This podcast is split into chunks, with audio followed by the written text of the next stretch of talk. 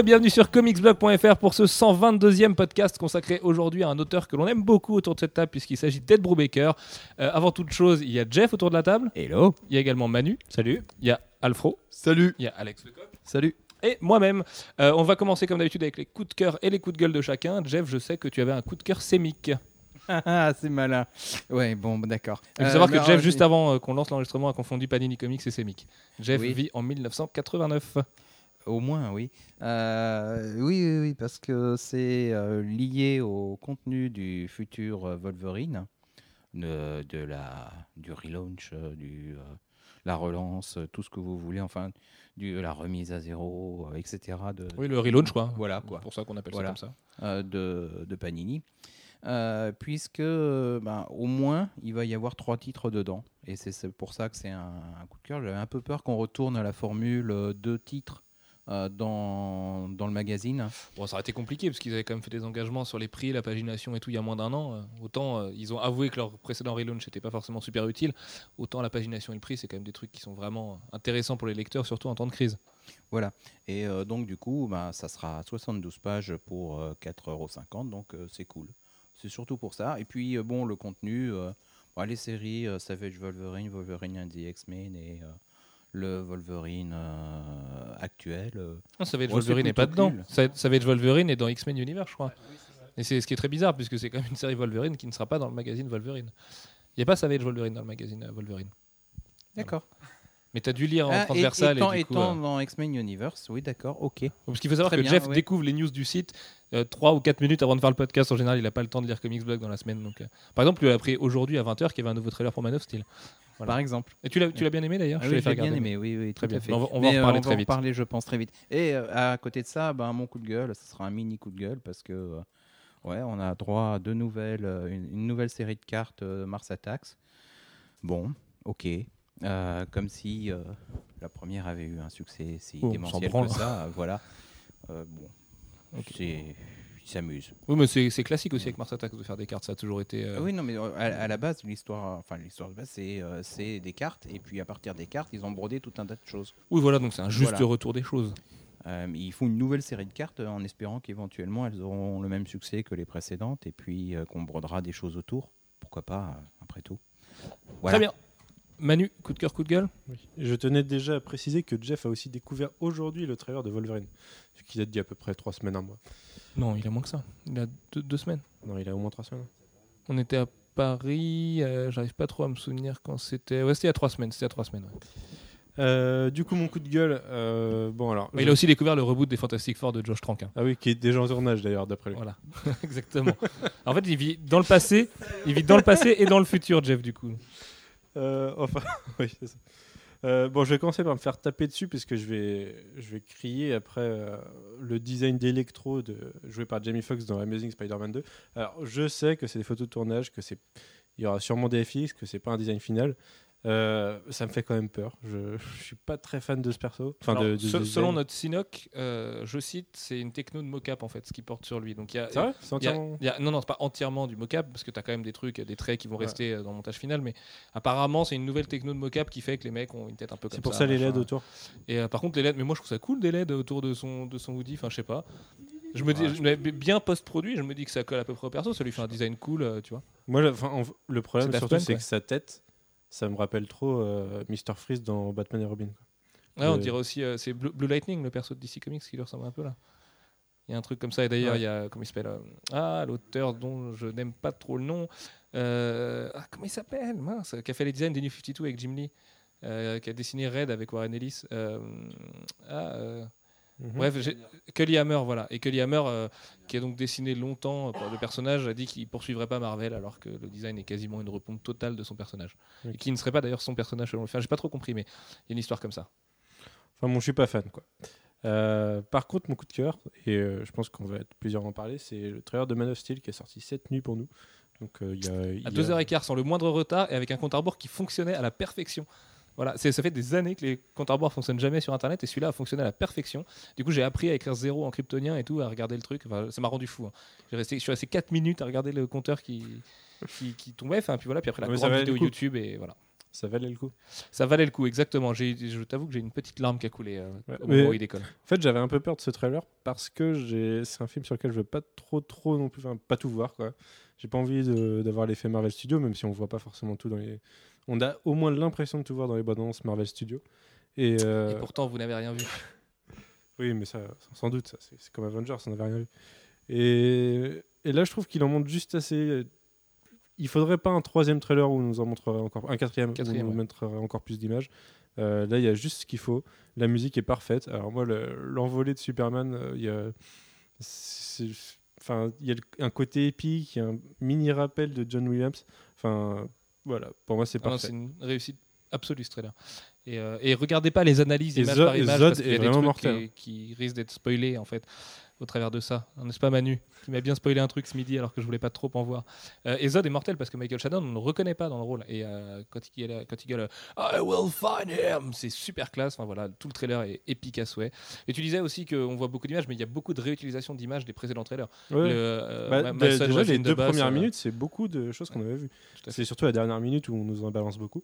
Mais euh, avec un Kevin Costner impérial Ouais. quand il dit You are my son à, à Clark Kent. Ça a l'air, ça a l'air grand, ça a l'air très très très très très très fort. Ouais. On est un peu impatient d'être dans deux mois. Alfro, qu'est-ce que t'en as pensé de ce trailer? Bah, euh, je l'ai trouvé moins bien fait, moi, personnellement, que, que le précédent, parce que euh, trop haché sur, euh, sur la fin, de trop vouloir en montrer, et, et moins épique, d'ailleurs, que le premier, enfin, que le second. Et, euh, mais après, oui, euh, c'est sûr que, euh, que j'ai vraiment envie de le voir. mais j'ai plus envie de voir Iron Man 3 parce qu'il se rapproche, contrairement à un certain. Mais, mais oui, oui, ça va être un grand film, je pense. C'est pas, pas les mêmes types de films. Enfin voilà, euh, dé- définitivement Marvel Studios et DC font pas les mêmes films, pas pour le même public, pas de la même façon. Il y a, un côté très fun dans Iron Man 3. Enfin, de toute façon, j'ai pas le droit d'en parler, je vous en dirai rien, à part que je l'ai vraiment beaucoup aimé. Mais euh, ça, se prend vraiment beaucoup moins au sérieux que. Quoi. Là, on sent qu'ils sont pas là pour se marrer. Il y a quand même une petite touche d'humour dans ce trailer avec le It's not an S. D'ailleurs, on a tous compris It's not an As au début, on était mort de rire. Euh, Voilà, il y, a un petit truc, le fait qu'il prononce pas Superman, il y a le même jeu que sur Catwoman en fait dans Dark Knight Rises et tout, et c'était grand. Alex Lecoq, je sais que tu as adoré et que les larmes ont coulé aussi. Ouais, bah, bah c'est surtout la, la musique de Hans Zimmer. Enfin, de toute façon, en plus, je l'attendais à mort parce que euh, je sais pas. euh, en fait, avec Sinoc, nous, on s'est fait troller parce que on pensait qu'il allait arriver dans la nuit de dimanche à lundi. Du coup, on avait, on était à fond dessus et tout, et euh, on s'est tapé la vidéo virale à 3h du mat, donc on était trop dégoûtés. Et en fait, du coup, bah là, j'ai pareil, j'ai pas, j'ai pas dormi avant qu'il arrive, et, euh, et j'étais content de ne pas avoir dormi parce que je suis. En plus, il y a, y a- il y a pas trop de nouvelles images, mais comme euh, il y a une nouvelle musique et tout, je trouve qu'il a beaucoup plus de, enfin, ça donne beaucoup plus de puissance avec les les tambours et tout. Les, Enfin, les scènes d'action sont très fortes. Moi, j'aime la euh, façon dont ça va très très vite. Euh, Su- Superman va vite et là, on nous ralentit pas l'image euh, sous prétexte qu'il faudrait bien voir l'acteur, bien le distinguer. Là, le moment où il s'échappe, qu'il est par terre, là, qu'il s'échappe vers la droite, euh, on dirait Flash en Mm. fait. Enfin, voilà. Et c'est là qu'on se dit merde, mais s'ils adaptent Flash, ils vont faire comment? Là, on le verra plus du tout le type. Et non, c'est c'est vraiment très très très très fort. C'est La scène à la Budokai Tenkaichi où ouais. il met une droite à ouais, la fin à la fin. là, ouais. dans les airs, c'est enfin, pff, c'est c'est colossal quoi. Bah, vivement, vivement le 19 juin. Quoi. Vivement le 19 juin et avant, puisque on peut pas en dire trop encore, mais vous aurez euh, une nuit sûrement au Max Linder euh, qui devrait être très très bien et avec un, joli sponsor de Comics Blog dessus et une autre avant-première, la vraie première avant-première du, film qui sera annoncée, euh, j'espère dès la semaine prochaine et qui devrait plaire à beaucoup. Manu, tu voulais ajouter quelque chose? Et je voulais juste ajouter, alors c'est mon, mon petit côté fanboy de, The West Wing. on voit le personnage, on voit Emily Milton, le personnage joué par Richard Schiff, pendant une demi-seconde au moment où, où il explique que ça veut pas dire, c'est pas un S, que ça veut dire, euh, que ça veut dire espoir. C'est, le, le petit vieux derrière la glace. euh, et il a, il a trop la classe en une demi-seconde, et, et voilà, c'est tout. Ok, très bien. Le fan de série télé a parlé. Euh, Alfro, coup de cœur, coup de gueule? Alors mon coup de gueule, euh, c'est un coup de gueule euh, récurrent, euh, puisque c'est le, le DLC Lobo. Voilà, le- un jeu de baston qui, qui n'est pas encore sorti, qui a déjà ses DLC. euh, bon, forcément, euh, Qui n'est pas encore sorti, oui, non, parce qu'en fait on le trouve à peu près partout aujourd'hui. hein, mais, euh, voilà, Ouais. Injustice Goes Among Us. voilà. Et bon, voilà, c'est.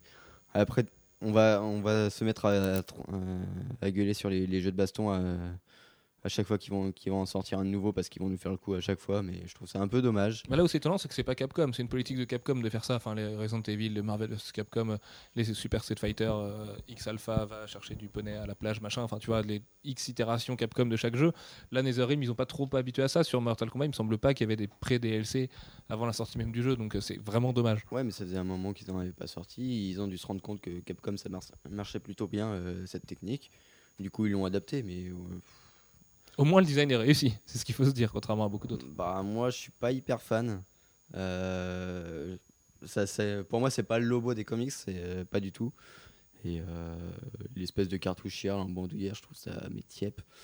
Donc, euh, Ah ouais, ouais, moi j'aime bien. Déjà, il a un visage réussi, quoi. Il ressemble pas à un trans comme Raven, donc euh, c'est plutôt, euh, plutôt rassurant. D'ailleurs, si on peut rendre justice un petit peu au jeu, sachez que la démo, lui, c'est vraiment pas un cadeau pour la version finale d'Injustice. La version finale est beaucoup plus correcte. On a- on n'a pas pu mettre nos mains dessus véritablement, mais de ce qu'on a vu chez nos confrères de Gamecult hier en live, c'était, quand même beaucoup moins risible que la démo qui, elle, est vraiment sèche avec des animations trop raides et. Enfin voilà, avec euh, un seul stage et tout. euh, Il y, a- il y a plein de petites idées en fait dans ce Injustice. Euh, c'est vraiment un jeu de fans pour les fans. C'est très mal équilibré. C'est absolument pas compétitif. D'ailleurs, c'est pour ça qu'on en fera un tournoi à la Comic Con Paris. Une fois que vous saurez tous quels sont les personnages les plus forts et qu'on aura des combats Superman versus Superman. Mais mais c'est fun. C'est un jeu en soirée. Enfin, je sais que nous quatre, ça nous arrive très souvent de faire des soirées ensemble autour d'une console. On va Trial, passer. mais- Oui, ah, non, mais c'est vrai qu'il y a Trial et Halo pour ça, mais non, non, mais on va passer des soirées sur Injustice, c'est sûr. Donc euh, voilà, c'est- pas un si mauvais jeu, c'est pas un bon jeu de baston. Euh, ça tombe sûrement pas à la bonne période entre un Bioshock et un Last of Us euh, qui vont déjà un petit peu euh, griver les budgets des gamers, mais euh, voilà, il trouvera son public et puis je pense qu'il rend service aux fans. Moi, je- Et les je- super attaques sont tellement abusées qu'elles sont géniales. J'ai pas totalement suivi le truc sur le jeu et je me demandais, ils ont annoncé le format de, de vente du, du DLC parce que je sais qu'ils ils avaient imaginé le, le fait de vendre des DLC euh, avec support physique, enfin un accompagnement du support physique en, en mode collector par exemple, euh, avec un DLC Green Lantern qui aurait une bague Green Lantern.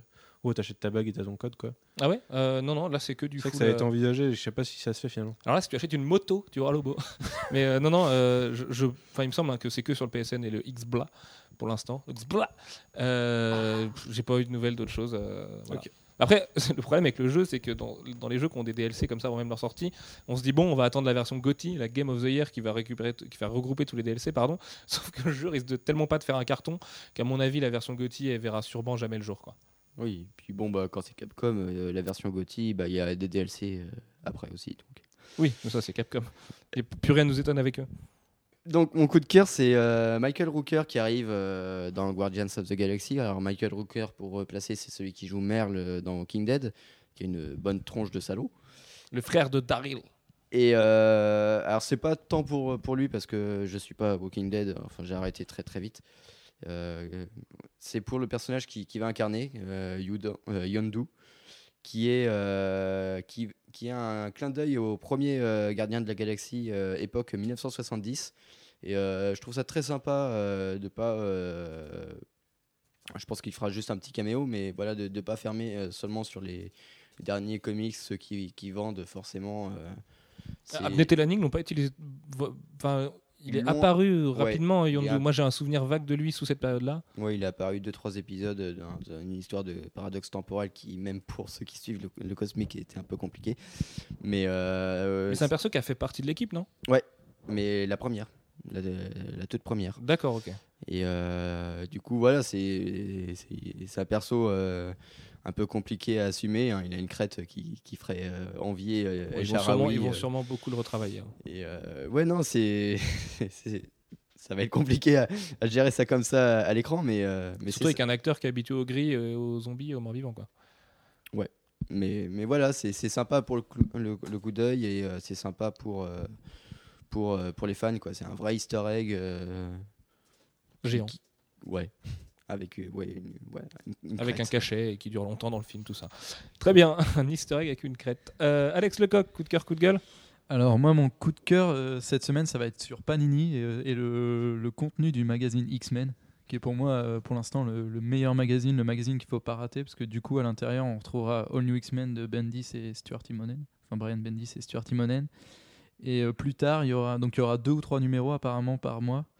Et plus tard, il y aura Uncanny X-Men de Brian Bendis et Chris Bacalo et Cable and, and X-Force qui va se ramener. Donc les trois meilleures séries mutantes et trois euh, meilleures trois des meilleures séries de. Marvel. Et c'est surtout que si vous, vous hésitez entre euh, attendre la librairie euh, ou prendre en, en kiosque, le mieux c'est de le prendre en kiosque parce que on se faisait la réflexion l'autre jour que lire All New X-Men et Uncanny X-Men en, En librairie, ça va être un sacré bordel. C'est impossible parce que les deux, les deux séries se croisent tout le temps et du coup ce serait, enfin, faudrait commencer à lire All New X-Men, s'arrêter un chapitre, prendre le Uncanny X-Men, s'arrêter un, un chapitre, enfin c'est impossible. Pour expliquer, en fait, Uncanny X-Men, on peut, on peut, ça pourrait aussi s'appeler All New X-Men et Ouais, des fait, numéros ouais. 4,5 et 5,5 En et fait, All New 6,5. X-Men, c'est plus la vision euh, qu'on a de, de, de Wolverine et ses potes. Et euh, Uncanny, pour faire simple, et Uncanny X-Men, c'est côté Cyclope. Quoi.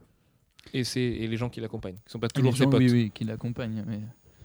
Très bien. Manu, tu voulais ajouter quelque chose? Ouais, je voulais faire un- une petite dédicace à Panini et son, et son teaser euh, puissant pour les Vengeurs. Parce que je trouve ça classe de- d'utiliser un mot qui rappelle les Mighty Avengers, qui est la série Avengers qui n'existe plus depuis 2010. Et du coup, utiliser le mot puissant pour euh, utiliser New Avengers, Avengers. Enfin, bon, moi, ça ça m'a fait un peu rire.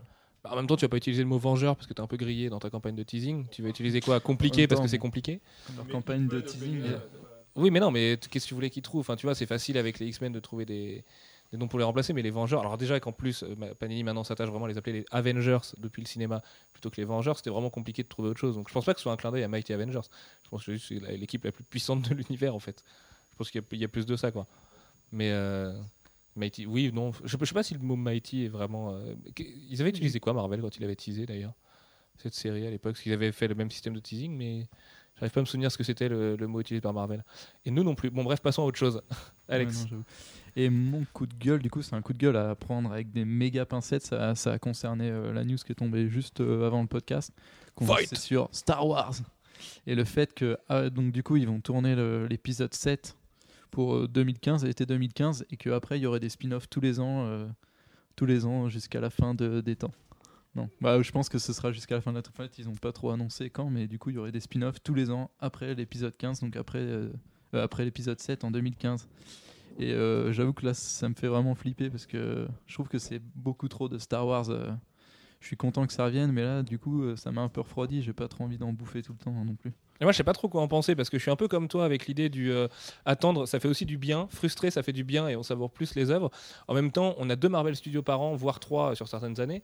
Euh, Enfin, pour l'instant deux, mais je, je sais pas, ça me dérange pas moi d'avoir un Marvel Studio euh, deux fois par an. C'est juste que le fait qu'on ait Il attendu faut que ce Star soit Wars. bien fait, c'est tout. Oui, c'est ça, faut que ce soit bien fait, mais à chaque fois, Star Wars, on a attendu longtemps entre les trilogies, donc là, on va se bouffer plein de Star Wars d'un coup, mais s'il y a une logique comme la phase 1 et 2 et 3 de Marvel Studios, avec des spin-offs qui apportent vraiment leur pierre à l'édifice de l'épisode 8 puis de l'épisode 9, bah, je trouve pas ça euh, je trouve pas ça idiot. Alors certes, comme disent les gens, parce que c'est vraiment la réaction qui ressort de, de cet article, euh, c'est pognon, pognon, pognon chez, euh, au pays de Mickey. Ouais, voilà, surtout Alors ça. oui, oui, mais c'est leur boulot de faire du pognon. Mais, ouais, c'est sûr, mais après, je pense que bon, à, à faire bouffer, enfin, ils sont en train de griller leurs cartouches, ils, ont, ils sont déjà en train de faire du Marvel, et là, ils vont faire plein de Star Wars à balles. Et, euh, ça, ouais, enfin non, Moi, parce je que là, on parle d'un de studio mal. de production. Vu ouais, que non, Disney, mais je pense que à- il- Enfin, c'est pas, pour moi, c'est pas une, c'est pas un bon, c'est pas une bonne idée de tout faire d'un coup, alors que, enfin, ils pourraient faire une overdose de Star Wars euh, assez rapidement, alors que Star Wars, c'est quand même, overdose de tu peux quand même te faire plein de blé sur Star Wars en, en étant un, un peu plus subtil euh, comme il faisait avant parce qu'avec tout le, le produit euh,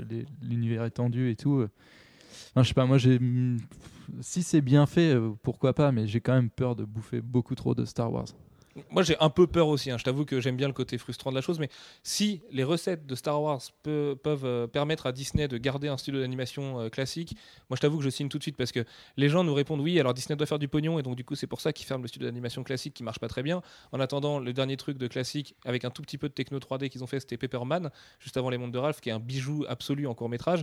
Preuve que les gens euh, aiment encore l'animation classique et de toute façon, les gens aimeront toujours l'animation classique. Alors qu'on ne pas me justifier, oui, Disney doit faire des coupes budgétaires et doit du coup fermer son studio et, virer toutes les légendes de l'animation qu'ils ont fait la semaine dernière parce que c'est complètement illogique. Ils ramassent suffisamment de pognon pour payer Robert Downey Jr. 50 millions sur Avengers et, euh, qu'il les mérite, c'est pas un problème. Quoique on parle de sommes tellement astronomiques que mériter 50 millions, je sais pas si c'est vraiment humain, mais euh, faire des coupes budgétaires là où on peut donner du plaisir aux gens et à des gamins et tout ça. Et à côté de ça, effectivement, euh, lancer la grosse machine à cash Star Wars, il y a quand même un côté un petit peu bizarre chez Tonton Disney en ce moment. Mais Manu. Moi, ça me dérange pas, tout comme Marvel Studios, ça me dérange pas d'en avoir tous les six mois. À partir du moment où ils, ils rentrent pas dans un mode un peu trop automatique, où ça serait vraiment on enchaîne et on fait tout le temps la même formule et, voilà. Euh, Marvel Studios, je pense que les deux prochaines années vont être assez déterminantes pour savoir si, si, si ça tient le coup. Après, euh, pourquoi pas. Mais imaginez, c'est nul. Ah bah si c'est nul, ça va être une catastrophe. Oui, hein. non, mais de toute façon, faut pas, faut pas faire des plans sur la comète. Mais bon, c'est qu'ils n'ont pas encore euh, lancé le premier film, qu'ils balancent déjà. euh, vous allez avoir plein de films, c'est trop cool. Et à la rigueur, euh, quitte à se faire de la thune, j'aurais préféré qu'ils regardent, qu'ils gardent LucasArts et qu'ils nous sortent Star Wars Battlefront 3 plutôt que faire plein plein de films. Mais tu vois, je préfère, ce- je préfère cette idée-là, de se dire ouais, on va en faire plein, à l'idée inverse, comme, euh, comme, comme le fait Warner, où ils se disent euh, si Man of Steel se plante, on fera jamais de Justice League. Alors qu'à un moment, il va falloir essayer de le faire, Justice League. Ouais, mais de toute façon, c'est Star Wars, donc euh, en même temps, je pense que. Oh, Justice League, il, il existera. C'est C'est pas- 2015, oui, oui, c'est signé, c'est enfin, sûr. C'est de l'esbrouf quand euh, quand on a dit ça, parce que on sait aussi que chez Warner, il y a plus, euh, il y a plus les, voilà, déjà Man of Steel se plantera pas, mais il y a plus la locomotive Harry Potter et tout. Donc effec- effectivement, euh, Warner est en train de recompter un petit peu les sous qui peuvent se faire avec leur nouvelle licence, mais j'ai aucun doute sur le fait que Justice League se fera en 2015. D'ailleurs, la rumeur de David Goyer au scénario, ce qui paraît très très vrai, voilà, ça, ça rajoute un petit peu de sel à ça, mais sur Justice League, j'ai pas de doute. Par contre, je, je fantasme encore plus sur 2015 et cet été incroyable où on aura Avengers 2, Justice League et Star Wars épisode 7. Je pense qu'on peut poser euh, trois mois de vacances. Mais David Goyer, il est au scénario de tous les, tous les films de super-héros, de toute façon. Oui, dont X-Men 3, c'est ça? Non, avec Brett Ratner. Il a, il a fait le scénar de Brett Ratner. Et il a fait le scénar de mauvais films. euh, Mais de toute façon, oui, c'est c'est un, Il en a fait, mais un, ouais, un- un nombre incroyable. Ah ouais, tu sais, c'est un, un bon petit mercenaire du scénario de David Goyer. Mais il peut être bon. Et on l'avait vu dans les comics l'année dernière où Superman abandonnait sa fameuse nationalité américaine. C'était lui qui était l'auteur de, qui était l'auteur de cette polémique. Jeff, Euh, tu voulais ajouter quelque chose sur Star Wars que, euh, Le problème, c'est pas le nombre. Le nombre, à la limite, on s'en fiche. Des, euh, des produits Star Wars, il y en a plein. Euh, Il y a eu euh, plusieurs euh, romans par an. Il y avait plein de BD, Oh, ça a quand même rien à voir. euh, etc. Ça a à voir que euh, il y a des créatifs derrière et que certains sont bons et d'autres sont moins bons. Euh, ce qu'il faut, c'est arriver à faire des choses qui, euh, qui tiennent la route et euh, qui, qui soient bonnes ou suffisamment bonnes pour entretenir la flamme. Euh, il faut pas qu'on se retrouve avec euh, des, choses un peu médiocres. Et puis, euh, le côté, il fallait attendre un temps fou entre chaque épisode, c'était aussi beaucoup lié à des contraintes technologiques qui, existent beaucoup moins aujourd'hui.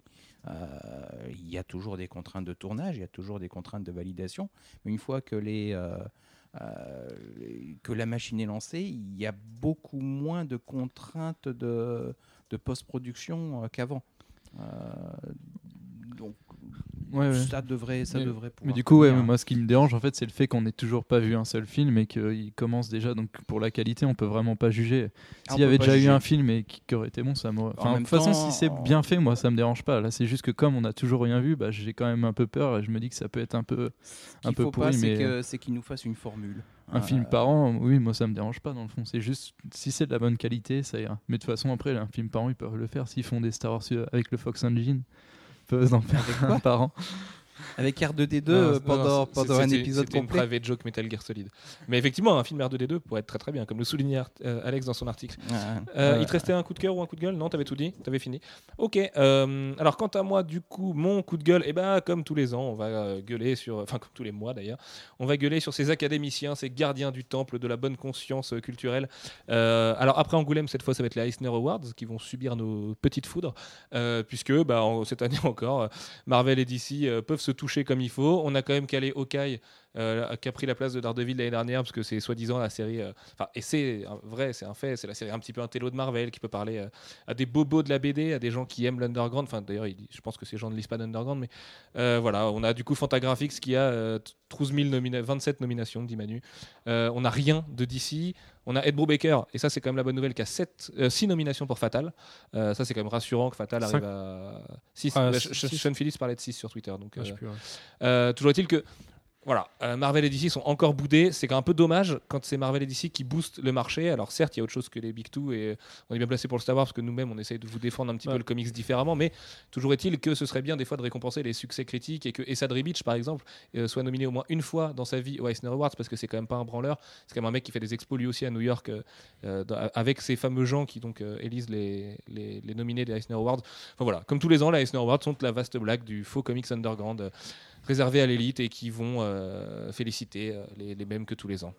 Ouais, c'est pareil, moi ça, m'emmerde dans, dans le sens où je suis d'accord que Marvel et DC c'est pas tout, que, le, comic book c'est pas que ça, Mais de là à, pousser vraiment, pousser exprès dans, dans le sens inverse, euh, il y a vraiment des choix qui sont, qui sont très critiquables. On voit les, les coloristes, il y, a- quand même des couleurs chez, DC Marvel qui valent mieux que que ce qui est nommé. Euh, et euh, on a l'impression qu'il y a la blague tous les ans de, de mettre Brubaker pour faire ouais Brubaker quand même c'est le, le gars il fait des- du comics mainstream mais il fait des trucs bien quoi. Euh, Brubaker, il est aussi là parce qu'il a quand même claqué la porte de Marvel en leur faisant un petit doigt. Donc je pense que ça plaît un petit peu à ces gens-là. Et, euh, On notera coup, Image en deuxième position un des qui est, qui est pas négligeable deuxième position des, des éditeurs nominés ils sont oui, parce que oui, parce qu'Image tente des choses et publie du sexe et des trucs comme ça. Donc c'est plus sexe, c'est une série. Hein. Il publie pas juste du sexe, hein, je vous il rassure. y a aussi Matt Fraction Et il y a Mad Fraction aussi, bah, Ouais. avec Hawkeye notamment. Puis moi, ce que je trouve euh, assez, euh, assez choquant finalement, c'est de trouver euh, dans la liste des meilleurs dessinateurs, le seul des- qui vient des, des deux Big Two, c'est Chris Samney. C'est un peu la caution. ouais, on a, vous avez vu, on a quand même mis du, du mainstream. Alors que Chris Samney, j'ai rien contre lui. hein. Au contraire, il est même très fort, mais, mais il est formaté pour plaire à ce genre de public. Voilà, c'est ça. C'est les Eisner Awards. En fait, ils récompensent une certaine forme de la de la BD. C'est pas c'est pas euh, la BD dans sa globalité. Et euh, c'est sans partir sur euh, truc pour Bobo et tout ça. C'est euh, c'est voilà. c'est- C'est formaté. C'est c'est on, on veut des trucs intelligents, pas qui se disent intelligents, du moins. Et euh, quand il y a Manhattan Project qui est, euh, qui est dans les meilleures nouvelles séries, euh, je suis désolé, mais. Bah, Surtout que Manhattan Project, euh, nouvelle série euh, sur un an, euh, c'est un peu compliqué. Quoi, euh, voilà, niveau- c'est ça. c'est Bon. Au bout d'un moment, il faut être sympa avec ses lecteurs Non, mais c'est un peu nombriliste comme cérémonie. Voilà. C'est voilà, tous les ans on le sait. C'est de moins en moins important les Eisner Awards. Mhm. De toute façon, les artistes le boutent de plus en plus. Et, euh, et encore une fois, ce n'est pas sale d'aimer le comics. Et je pense que David Ara doit être bien dégoûté de ne pas être nominé dans les meilleurs dessinateurs parce que lui qui est un Il petit peu dans le même no- univers, Il, il est nominé avec Hawkeye, mais il pas dans les est meilleurs dessinateurs. nominé euh, en tant que meilleur cover artiste. Oui, voilà. Euh, C'est un petit peu euh, l'os qu'on donne à ronger au mec pour pas que voilà. Mais en attendant, Chris Samney a été beaucoup moins productif et beaucoup moins bon globalement par rapport intrinsèquement à ce qu'ils savent faire tous les deux que David Ara qui s'est vraiment défoncé sur Hawkeye. qu'il et- il a été plus productif Samney puisqu'il a fait quasiment tous les numéros de Daredevil cette année. Ah oui, sur euh, l'année dernière, c'est quasiment tout Daredevil. Ah ok, autant pour moi alors. Je pensais qu'Allred et tout l'avait bloqué un petit peu dans son, dans son rythme Daredevil. Mais Euh, bref, et puis mon coup de cœur, euh, c'est Robert Downey Jr. pour l'ensemble de son œuvre et euh, ses 50 millions à déclarer maintenant au fisc américain. Non, c'est c'est juste que, alors déjà un, même si on n'a pas pu avoir une discussion très très formelle avec lui, c'est vraiment un mec qui est proche de ses fans. Ça fait plaisir de voir ça. Il est vraiment dans la vie comme on peut le voir en interview. Il est rock'n'roll, il est cool, il est dispo, il répond quasiment à toutes les questions, à part quand on parle d'Iron Man 4 et c'est là que j'en viens à mon coup de cœur puisque euh, dans une interview accordée à GQ où il porte un cuir qui vaut 4000 dollars, parce que je le voulais, euh, il a déclaré qu'il se voyait encore 3 ans dans la peau d'Iron Man. Euh, De toute façon, il sait, enfin, on le sait, hein, même s'il dit que rien n'est signé pour Iron Man 4 et Avengers 2, on sait qu'il sera dans Avengers 2, il n'y a aucun doute là-dessus. Du coup. Je trouve ça intelligent de sa part de se rendre compte qu'il a plus que 3 ans euh, à jouer. Alors il met ça sur le compte de sa cheville cassée sur le tournage d'Iron Man 3 où il se rend compte que son corps lui parle un petit peu et qu'il va avoir 50 ans dans 3 ans. Il veut pas jouer Tony Stark au-delà de 50 ans. Et je trouve ça plutôt intelligent. Ensuite, maintenant, c'est à, maintenant à Marvel Studios de savoir comment ils veulent gérer ça. Est-ce qu'ils veulent faire mourir le personnage Ce qui pourrait être fort pour l'univers Marvel, parce que c'est quand même le, perso qui a permis de créer ça et qui a débuté la phase 1, qui a débuté la phase 2, qui débutera peut-être la phase 3 avec Iron Man 4, parce que je pense qu'il y a vraiment un pattern chez Marvel de prendre Iron Man comme début de phase à chaque fois.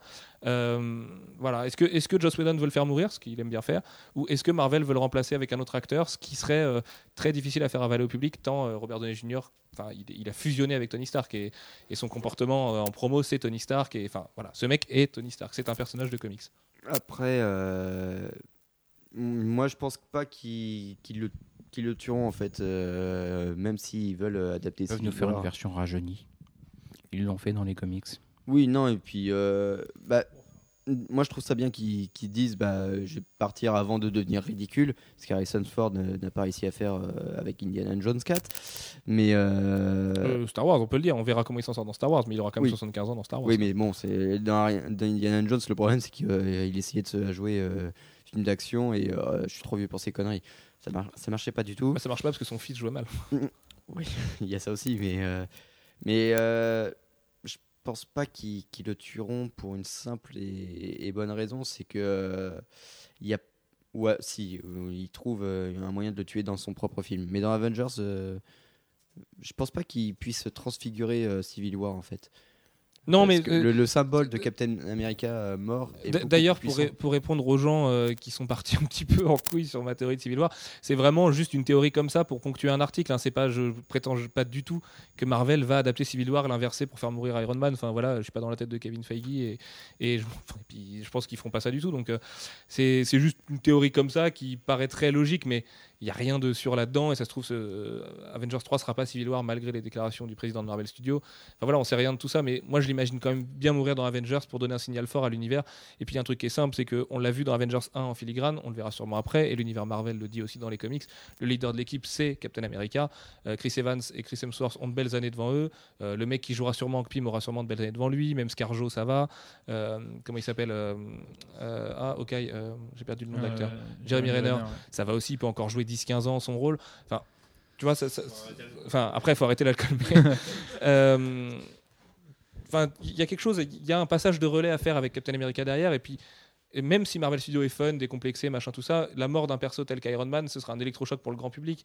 Et j'ai- envie de croire qu'on puisse en arriver à telles extrémités, entre guillemets, aujourd'hui, même si c'est vrai que la perte de Robert Downey Jr. au casting pour le futur euh, peut engager un, risque financier assez grand. Enfin, en même temps, quand on voit son contrat, on sait que Marvel, plus, plus ils engrange d'argent, plus ils le payent cher. Donc finalement, euh, Euh, on, le, répète jamais assez, mais euh, euh, l'univers cinématographique de Marvel tend à s'émanciper des comics et je pense que ce serait une, façon de le faire au bout d'un moment de dire bon bah nous, enfin moi je vois pas.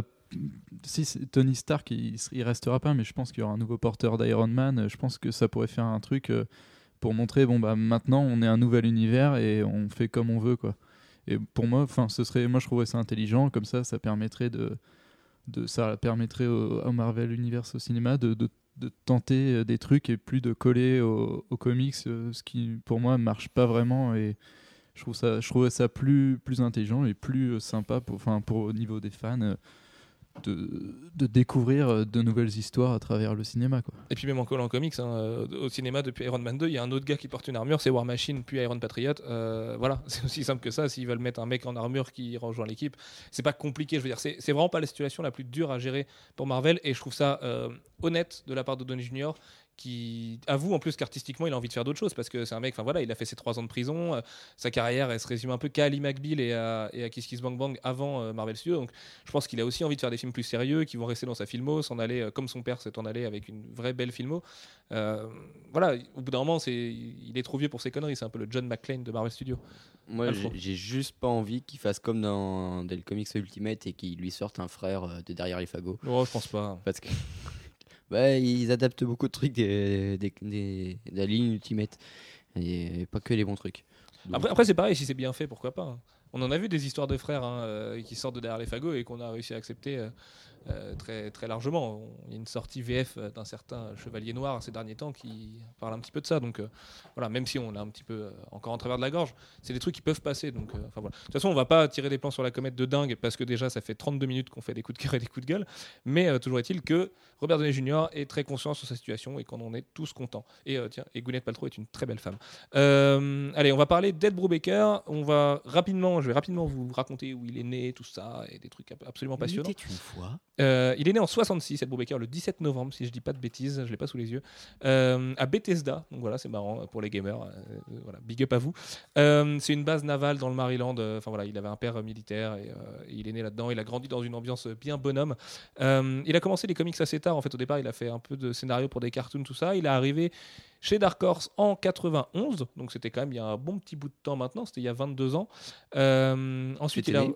Rejoint d'ici, j'étais né, Euh, j'avais deux ans.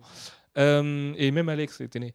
Euh, il est rejoint d'ici en 2000, Wildstorm en 2002 pour Authority, dont on va reparler après quand on fera un petit peu sa biblio dans l'ordre, et Marvel en 2004, alors qu'il n'était plus exclusif à DC, pour rester chez Marvel jusqu'en 2013, entre guillemets, puisque son dernier travail crédité chez Marvel, c'est euh, janvier 2013, mais qu'il est parti en fait en 2012 et qu'on a appris son départ en novembre, il me semble, ou en octobre.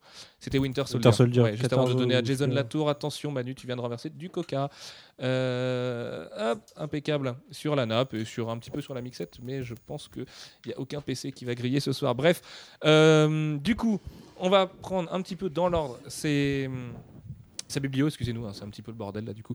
Euh, on va commencer d'abord avec son travail en super-héros. On va se garder le polar pour la fin. Et donc il est arrivé chez DC avec Batman, Alfro. Ouais, euh, euh, il est arrivé un peu sèchement. il a fait du travail chez Vertigo d'abord. Et il arrive chez Batman à une époque où Batman marchait pas du tout. Et c'est pas son meilleur travail. Faut, faut- faut être honnête. hein. Bah, c'est vrai qu'autant il a fait plein de bonnes choses pour le Batverse, autant la série Batman, c'est Mm. pas le truc qu'on retient vraiment de lui. Quoi. En même temps, c'est un, peu le premier travail euh, d'importance qu'on lui met entre les, entre les pattes. euh, ça n'a pas dû être simple à gérer, à mon avis. Et euh, il n'y a pas grand chose à en retenir. Et c'est surtout justement les, les autres séries du Batverse qui, qui fera après qui sont plus, euh, plus intéressantes parce que justement euh, sur Batman il a trop essayé je pense euh, de coller au côté super-héros euh, qu'il maîtrisait pas forcément à l'époque. Et, Bah, c'est pas pour ça qu'on le connaît, quoi. Enfin, ouais. c'est pas pour ça qu'on l'aime surtout. C'est que Brubaker, c'est un mec qui est très ancré dans le réel, dans le polar, dans le street comics entre guillemets. On le voit avec Criminal, avec Fatal et tout ça, avec l'ésotérique et ce genre de trucs. Et sur Batman, je pense qu'il cherchait un petit peu parce que ses premières œuvres en tant qu'auteur, c'est vrai qu'il n'avait pas encore cette ligne directrice, mais le fait est que chez DC, il a livré deux petites merveilles dans le Batverse. On va commencer d'abord avec Catwoman, euh, qui est ressorti chez Urban dans Ed Brubaker présente Catwoman 1 et 2, avec Darwin Cook notamment, qui là, par contre, était presque proche du chef-d'œuvre. Ouais, bah déjà parce que euh, Darwin Cook euh, bien. hein. Quand tu travailles avec ce genre d'artiste, euh, c'est tout de suite plus facile. Il fait la mise en page par lui-même il fait Bon, là c'est bien ce que tu as écrit, mais regarde si je fais ça, c'est encore mieux. il fait Ah oui, d'accord. Et, euh, et euh, c'est là, il, va coller, euh, il va complètement transformer le personnage de Catwoman qui à l'époque était pas du tout ce qu'il en a fait. C'est, elle était une femme voluptueuse, fatale, un peu, un peu dangereuse. Et là, il va la, redescendre dans le dans le côté un petit peu les bas-fonds de Gotham. Euh, Mais là d'où elle vient finalement. Enfin, c'est ça. Là la Catwoman de Frank Miller. c'est ça. C'est celle que Frank Miller avait sous-entendu que personne ne voulait trop euh, rappeler. Et puis là, et euh, là voilà, il la, il la remet avec les prostituées, avec les dealers, euh, dans la crasse et tout ça. D'ailleurs, pour la petite histoire, c'est dans cette série qu'il a créé le personnage qu'on voit très subrepticement. J'ai réussi à placer ce mot-là. Euh, dans Dark Knight Rises, dont j'ai absolument perdu le nom, mais qui est la gamine en fait qui vole le portefeuille de Bruce Wayne à un moment donné. C'est un personnage de Brubaker. Voilà, j'ai complètement perdu son nom, mais il était Ouais. fou de voir que son personnage était à l'écran parce qu'en fait, d'ici, il l'avait pas prévenu Mm. et il a été voir le film comme un spectateur, sans même pas en avant-première. Il a vu son perso et il a trouvé ça génial. Voilà. qui est un très bon perso dans la série Catwoman en plus. Et, euh, et là, il, il va en plus, il va écrire la série comme, euh, comme euh, un vrai polar. euh, alors, c'est pas du tout, euh, du tout noir. C'est, ça reste assez joyeux. C'est, pas, c'est pas qui coulole. hein. Il y a quand même des, grosses interrogations. Mais c'est, il y, a, de l'enquête. ça, ça va dans les, les réseaux criminels. C'est très réaliste. Et c'est hyper bien foutu, c'est d'une intelligence incroyable. Et c'est ce qui va développer encore plus dans Gotham Central après. Justement, Gotham Central, c'est aussi une de ses premières collaborations avec euh, ce qu'on appelle le quatuor polar des comics, euh, qui a en commun d'ailleurs d'avoir tous à peu près quitté Marvel euh, en claquant la porte parce qu'ils en avaient marre des mauvais traitements de, leurs éditeurs et notamment du fait qu'ils préféraient faire du creator owned. C'est Greg Rucka, Michael Lark, Sean Phillips et Brubaker. Et voilà, donc euh, euh, Gotham Central est la création de ces quatre mecs-là. Ça raconte la vie du commissariat de Gotham, donc euh, le GCPD, avec ce qui était vraiment intéressant dans la série, c'est que du coup on suivait, enfin c'était un petit peu la, PJ version américaine au quotidien. Il y avait Ouais, des histoires d'amour entre les NYPD différents. Blue. euh, NYPD Blue, voilà un petit peu, et que Batman en fait n'était que suggéré dedans. On voyait vraiment le point de vue de la justice, enfin et, et des flics en l'occurrence, qui voyaient jamais vraiment Batman. Ils voyaient son nom. Gordon le connaissait, donc les flics avaient un respect pour Gordon, notamment parce que c'était leur commissaire, mais aussi parce que c'était le confident un petit peu de Batman.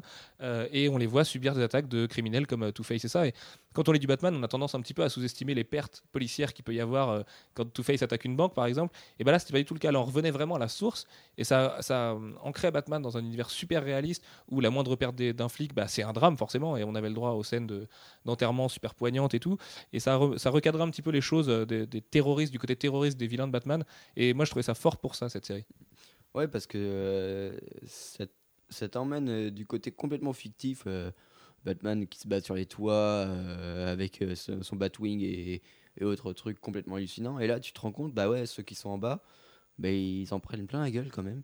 Parce que euh, tous les mecs qu'on voit à longueur de temps dans les comics Batman qui sont en train de retenir euh, les criminels euh, dans, un gunfight, euh, bah, en attendant que Batman il arrive, bah, ils, en, ils en prennent plein la tronche. Et, et là, du coup, on, on ressent ça de l'intérieur. Il y a des moments qui sont assez terrifiants. Et, et en plus, au niveau du casting, c'est écrit hyper justement. C'est ouais, c'est presque de la série policière, le genre de truc où euh, t'as pas envie de regarder. euh, Il y a ça qui passe, bah tu restes scotché- devant tellement c'est bien écrit. C'est le truc le plus adaptable en série télé euh, depuis des années chez DC. C'est vraiment, euh, c'est du matos à une série télé Gotham Central. Bah c'est ouais, c'est vraiment une YPD Blue. C'est le truc que tu penses jamais regarder, mais que bah ça coule tout seul. Et puis là, bah en plus là c'était hyper beau et, et c'était très sombre. Et, euh, Ça se lie avec euh, la, la- la bande son de la série qui fait euh, tonton. J'ai perdu le nom de cette série policière qui est complètement mortelle. unité spéciale, euh, Law and Order, voilà, en VO, mais en français, j'ai perdu, le nom. New York unité spéciale. New York Unité Spéciale, voilà. Enfin, tu sais, a- a- avec ce côté un peu jazzy, la guitare stridente et tout. Enfin, tu vois, t'as- vraiment euh, ce, ce- ce côté-là. Puis tu vois les bas-fonds de New York, c'est dégueu, ça, il pleut, Le il vieux fait- whisky poisseux. Voilà. Avec un Gordon, à la moustache un peu sale et tout. Enfin, c'est vraiment un, un petit chef-d'œuvre. Et j'espère une chose, et on n'a aucune info là-dessus, que euh, Urban jettera un œil sur la réédition de ce truc-là parce que ça mérite une très belle édition, un coffret, tout un truc. Moi, j'imagine bien un gros coffret avec le badge du GCPD par-dessus. Chez nous, c'était sorti dans les big books dégueulasses. C'était non, c'était sorti. Alors c'est très bizarre chez nous, c'est sorti en d'abord chez Semic, ensuite en 100%, enfin l'équivalent de 100%, c'était les DC Heroes chez Panini, et après il y a eu des big books, ouais, qui sont Ouais. aujourd'hui euh, qui ont une cote euh, colossale. Le plus simple, si vous voulez vraiment les lire là d'urgence après ce podcast, c'est d'aller vers la VO parce qu'elle est pas très chère et qu'elle reprend tout et voilà, c'est une, une vraie petite merveille ce Gotham Central. Et c'est marrant parce que Sean Phillips avait pas du tout le même style à l'époque. Il était beaucoup plus. Enfin, il était... déjà, il était moins peint. Et il était beaucoup plus, euh, plus noir, plus, plus l'arc, justement. Et c'était marrant. Et voilà. Et ouais, ouais, complètement. Et c'est d'ailleurs euh, à ce moment-là qu'ils sont devenus vraiment amis, euh, amis proches. Et autant Ed Brubaker, on l'a jamais rencontré, autant on a rencontré Sean Phillips. Et on sait que Sean Phillips a une vraie, euh, un, un vrai amour pour Ed Brubaker et son travail. Et c'est vraiment un dynamique duo, euh, co- comme on les aime bien dans les comics. D'ailleurs, je crois qu'on les avait cités comme l'un des plus grands duos dans notre podcast sur les duos d'artistes. Allez, on va continuer avec les super-héros, mais du côté de Marvel cette fois. Puis Manu, tu vas pouvoir en parler un petit peu plus, puisque là, c'est vraiment ta partie. Et on va commencer d'abord avec les X-Men, puisqu'il a coécrit les X-Men avec Matt Fraction. Il a également écrit Avant, il Deadly Genesis. Voilà, avant il a écrit trois, trois épisodes, je crois. Euh, quatre épisodes euh, euh, avec Matt Fraction, mais ça. avant, il a écrit une, une 20, 20 ou 30 épisodes tout seul. Et d'ailleurs, autant on n'est pas les plus grands fans de Matt Fraction, autant Ed Brubaker, c'est vraiment son grand frère, c'est son parrain, c'est lui qui lui a mis le pied à l'étrier chez Marvel. On le verra aussi avec C'est- Iron oui, c'est pareil sur Iron Fist, c'est lui qui a, qui a lancé le truc et Fraction a continué. Euh, alors oui, il a, il a d'abord commencé par... attention, il y a... il y a- Excusez-moi, beaucoup de fils et beaucoup de verres. Euh, par écrire Deadly Genesis en 2006, je crois. Alors Deadly Genesis, c'est une, c'est une retcon sur... euh, J'ai oublié le nom original. Le nom de la saga originale. Bah, c'est euh, c'est avant X-Men 1, quoi. Enfin, c'est euh, Enfin oui. C'est ce c'est est- avant, c'est- c'est avant c'est les New X-Men de- des années 1. Ouais, mais 70. ça, quoi. ça avait une... Ça avait une oui, le Giant Size X-Men 1, quoi. Oui, mais Deadly Genesis, ça référence euh, quelque chose de Genesis, je me rappelle plus du nom. Enfin bref. Euh, du coup, Deadly Genesis, c'est une retcon qui nous montre qu'au moment où, où Xavier a monté la nouvelle équipe des X-Men dans Giant X-Men 1 ou X-Men Il y avait Giant Size X-Men 1. euh, pour, effectivement, aller, oui. euh, pour aller sauver son autre équipe de X-Men, sa première équipe de X-Men sur l'île de Krakoa. Il fait, a il, en est- monté. il avait déjà fait une, une campagne de sauvetage avant. C'est ça, ouais. Il est- on, on apprend qu'il avait lancé une équipe secrète avec des, des élèves de Moira Taggart pour aller essayer de les sauver et que ça avait complètement foiré et qu'ils étaient tous morts. Donc parmi Pas eux, tous morts, ils étaient tous euh, coincés Oui, ils étaient euh, censés être sur euh, morts. Krakoa. Et puis, euh, Mm. bah, du coup, il a, re- il a récupéré une autre équipe. Mais sans, sans dire qu'il en avait envoyé non, une, ils sont, une ils autre sont- ils sont les pas deux. sur Krakoa, ils sont envoyés dans l'espace. euh, Ils sont morts, ils sont morts et ils sont dans morts. l'espace. Bon, d'accord. Euh, dont euh, Vulcain et Darwin. Et euh, dans ce crossover, euh, Darwin est réveillé par, il me semble, par la, par l'expulsion de l'énergie euh, suite à House of M, l'énergie mutante. Il est réveillé dans l'espace et euh, Vulcain aussi. Et Vulcain revient et vient expliquer euh, aux X-Men que, euh, en fait, enfin, ce qui s'est vraiment passé et que Xavier a manipulé les souvenirs de tout le monde pour leur faire croire que ça que c'était jamais arrivé. Et entre autres, Vulcain est le, troisième frère Summers, ce qui fait que Xavier en fait effacé un frère Summers de la mémoire des autres. Euh, c'est le, premier gros pas vers euh, le clivage entre Xavier et euh, Cyclope sur le fait que voilà celui qui l'a élevé depuis tout petit est en fait un, traître à ses yeux et, a même trahi sa mémoire. Et ça, engage ce qu'on a connu pendant plusieurs années derrière. Donc Ouais, après enfin, ça, ça, ça engage oui et non parce qu'en fait c'est- ça a tellement fait débat à l'époque que Marvel a- est revenu pas mal en arrière derrière et a, changé pas mal de choses de Daily Genesis et tout donc il a oui il y a le troisième frère Summers et c'est quand même pas rien surtout pour le cosmique ensuite mais euh, c'est pas non plus la série euh, fondatrice qu'on voudrait croire et pourtant c'est très bien et c'est euh, d'ailleurs c'est un dessinateur que j'adore un anglais qui ressemble à un joueur de football américain Trevor Trevor Ersine. Ersine qui dessinait Mais euh, ça a quand même eu une grosse conséquence. C'est à partir de là qu'il y, aura, qu'il y aura le clivage entre Cyclope et le professeur Xavier. Et euh, où euh, Charles euh, va se barrer. c'est exactement ce qu'il Oui, dire. mais du coup, c'est quand même une très très grosse conséquence. oui c'est une conséquence dans le futur mais euh, jusqu'à. C'est quelque chose temps. qui est tellement latent aussi. Enfin, tu vois, puis après ils ont mis le temps, ils savaient pas trop ce qu'ils voulaient faire de Deadly Genesis. Bref, pour finir sur Deadly Genesis et euh, continuer sur Uncanny X-Men, si vous voulez le trouver en français, ça a été republié dans la collection à bas prix de Panini Comics. les Donc j'ai perdu le les, nom, euh, les incontournables, mais la dernière incontournables version. Marvel. La toute dernière version dans les X-Men, c'est Marvel euh, les incontournables. Et c'est la, la meilleure façon de le trouver et à bas prix en plus. Oui, voilà, quoi, intéressant. 6,95€. Enfin, c'était vraiment un bon prix pour un- une très bonne saga. C'est clair. Alors après ça, il a commencé à écrire euh, Uncanny X-Men au numéro 475, me semble-t-il. Donc 475 du volume 1, puisqu'il y a encore pas longtemps, encore euh, un an et demi, on était au volume 1, alors que maintenant, on est au volume 3. Euh, alors son premier arc, ça a duré un an, c'est Rise and Fall of the Shire Empire. Donc Rise and Fall of the Empire, c'est plus du cosmique que du, que du X-Men. Et euh, c'est la suite logique de, de Deadly Genesis, puisque c'est Vulcain qui part euh, dans l'Empire Shi'ar pour essayer de se venger de, de ceux qui ont tué sa mère. Donc c'est une, une saga assez compliquée pour les, pour les, pour les néophytes, euh, qui, qui a été qui n'est pas le travail le plus apprécié de Brubaker, mais qui, qui, quand même a, une, euh, a, a une certaine importance, dans, au moins pour le cosmique. Plus nous, il y a que- une bataille grammaticale après sur, euh, à, à côté. euh, sur, euh, parce que les, les gars trouvent qu'il y aurait quand même un peu de Chris Nolan dans Justice League. Ça se dit pas. Voilà. Et moi, je pense que ça se dit. Si ça se dit. Mais oui, ça se dit. Mais si ça se dit, bien Si, sûr que si. si que ça se dit. C'est bref, c'est l'accroche de Sinoc, on s'en- fout. Bref, euh, continuons sur les X-Men et Brubaker. Donc après, euh, on revient sur Terre euh, avec un arc des extrémistes, euh, un petit arc intermédiaire qui vient faire intervenir les, les, les, les Warlocks. Et surtout, on va vers deux gros crossovers qui sont le premier Messia Complex, euh, qui voit l'arrivée du premier mutant depuis. euh, parce que euh, Brubaker a pris la suite de Claremont et de Décimation, donc la- qui, qui montrait la, la fin de la plupart des mutants après House of M. Il en reste 200 ou 198 195. 195. Et, euh, et du coup, on arrive avec un premier mutant qui naît et la guerre pour le récupérer et savoir ce qui, ce qui, va, ce qui va devenir. Et, c'était euh, un méga crossover avec plein de rockstars. Il y avait David Finch, tout ça, qui a fait un super sweep euh, de la naissance du Christ et tout. Bon, Il y a pas d'inscription, on peut vous le dire. Ce mutant, c'était Hope Summers. c'était- c'était Voilà. absolument- Donc c'est- le premier épisode d'une trilogie qui va mener sur Meshia War et Meshia Complex euh, et pardon et Second Coming, sachant que Brubaker a uniquement participé à Meshia Complex, qui est d'ailleurs peut-être un des peut-être le meilleur des trois quand on prend les trois en perspective. Avec Jeff, on n'est pas trop d'accord. Jeff préfère Second Coming, mais euh, Il y a Manifest Destiny une, euh, aussi. Voilà, il y a Manifest Destiny aussi, mais c'est oui. Là, c'est le 500 en fait, Manifest- de 563. C'est là où il commence à, à travailler avec, euh, avec Matt Fraction pour passer la main. Et entre les deux, on a Divided We Stand, puisque les X-Men se séparent à la fin de, de Messiah Complex et donnent plusieurs équipes. Et on a aussi Cable, euh, la série à l'époque, euh, Cable qui est, qui est créée, alors je sais plus laquelle c'est, mais où Cable part dans le futur. euh, C'est celle de euh, Dwayne Sierzeski et Ariel Olivetti, qui était pas mal, qui était juste une, une fuite en avant pendant 25 numéros, mais qui était pas mal finalement. Qui était bien quand Olivetti a arrêté de dessiner. Je vous dis ce que dit Alpha hors du micro, parce qu'il déteste Ariel Olivetti. Euh, Donc globalement, c'est pas la meilleure période des X-Men, mais euh, récemment, avant le, le relaunch qu'on a eu cette année, c'était quand même euh, plutôt pas mal, puisqu'après on a eu... Alors oui, Matt Fraction, aujourd'hui, on, on- on le trouve meilleur, mais à l'époque des X-Men, c'était pas forcément ça. non, notamment Et- Sisterhood, Sisterhood, oui. qui est la raison pour laquelle je t'ai recruté à l'époque sur Comics Blog. C'est le premier comic book dont on a parlé un jour de janvier en mangeant une pizza.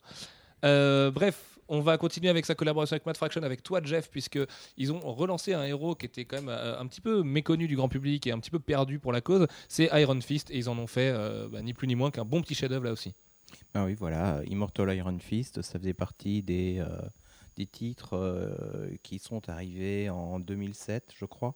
En fait, ça a été un des premiers titres, ça fait partie des titres que j'ai eu dès l'ouverture de la boutique.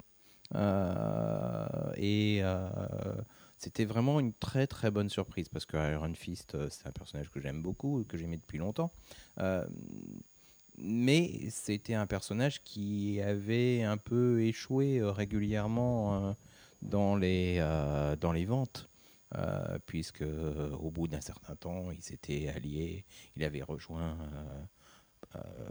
Power Man, Luke Cage, pour faire Power Man et Iron Fist, et puis ben, même, même ensemble, ça avait fini par s'arrêter. Euh, il y a eu d'autres incarnations des Heroes for Hire. Euh, ça n'avait pas trop, trop, trop marché. Donc, euh, on s'attendait pas vraiment à un gros succès. Euh, L'avantage, c'est qu'ils avaient une feuille ils- blanche. Ils avaient une feuille blanche et ils ont bien réinvesti tout l'arrière-plan, Kunlu, euh, les Tout ce qui est vraiment ésotérique, tout ce qui est vraiment magique, euh. euh, qui qui avait déjà été utilisé, mais pas à ce point-là. Euh, et ils ont creusé sur le concept de euh, d'un Iron Fist qui en fait un héritier d'une lignée, euh, sur euh, ce qu'est réellement euh, le, le pouvoir euh, d'Iron Fist et le, le pouvoir de Shulao l'immortel.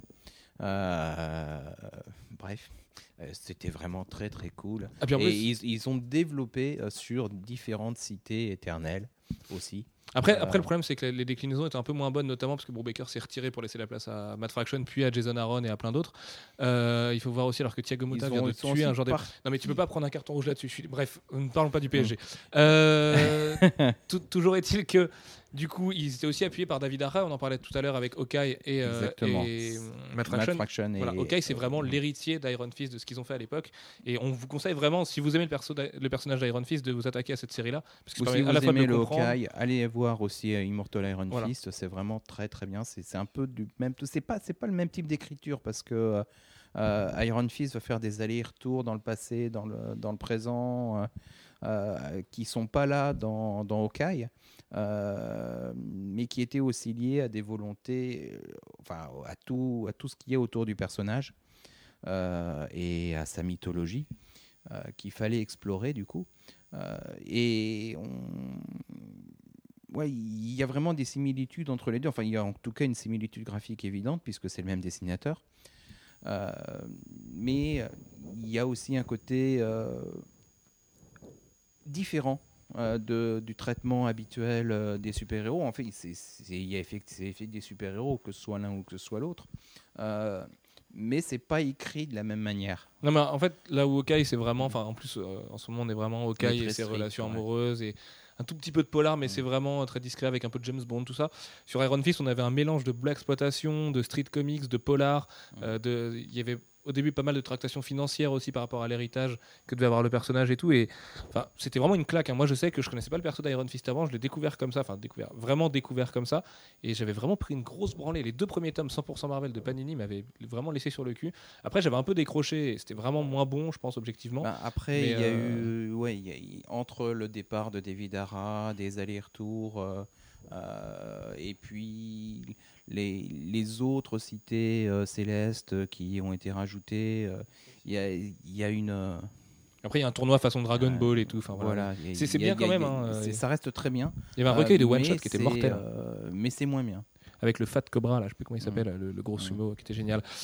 Bref, il nous reste deux gros morceaux à attaquer chez Marvel. Euh, Manu, eh ben, tu nous parleras d'un- d'une certaine sentinelle de la liberté euh, que Brubaker a beaucoup inspiré pour Marvel Studios et le prochain film à venir qui met un certain euh, soldat de l'hiver en, jeu. Ce teasing pourri. Euh, bref, moi je vais commencer avec Daredevil, puisque là où Daredevil s'est bien planté au cinéma, Brubaker a prouvé qu'il était un au moins légal de Brian Bendis sur son terrain, deux le, troisième plus grand auteur de l'histoire de Daredevil à mon sens, même si Alfred sera pas d'accord parce que Mark Wade est venu se rajouter depuis, et trois que Daredevil pouvait être un grand super héros, parce que euh, Ed Brubaker a récupéré Daredevil pendant très longtemps, mine de rien, parce que moi je les ai lus en français, donc en tome 100% Marvel, ça doit faire euh, un bon 6-7 tomes. Je pense, Euh, c'est juste après la prison, enfin avec l'histoire de la prison où il y a Frank, Castle qui est en prison, tout ça, avec le procès de Daredevil et toutes ces choses-là. Il a, en fait, il a pris la suite de Brian Bendis et Alex Maliv, donc un run dont on vous a parlé au moins euh, 100 000 fois déjà dans les podcasts, mais la suite de Brubaker est tout aussi grande.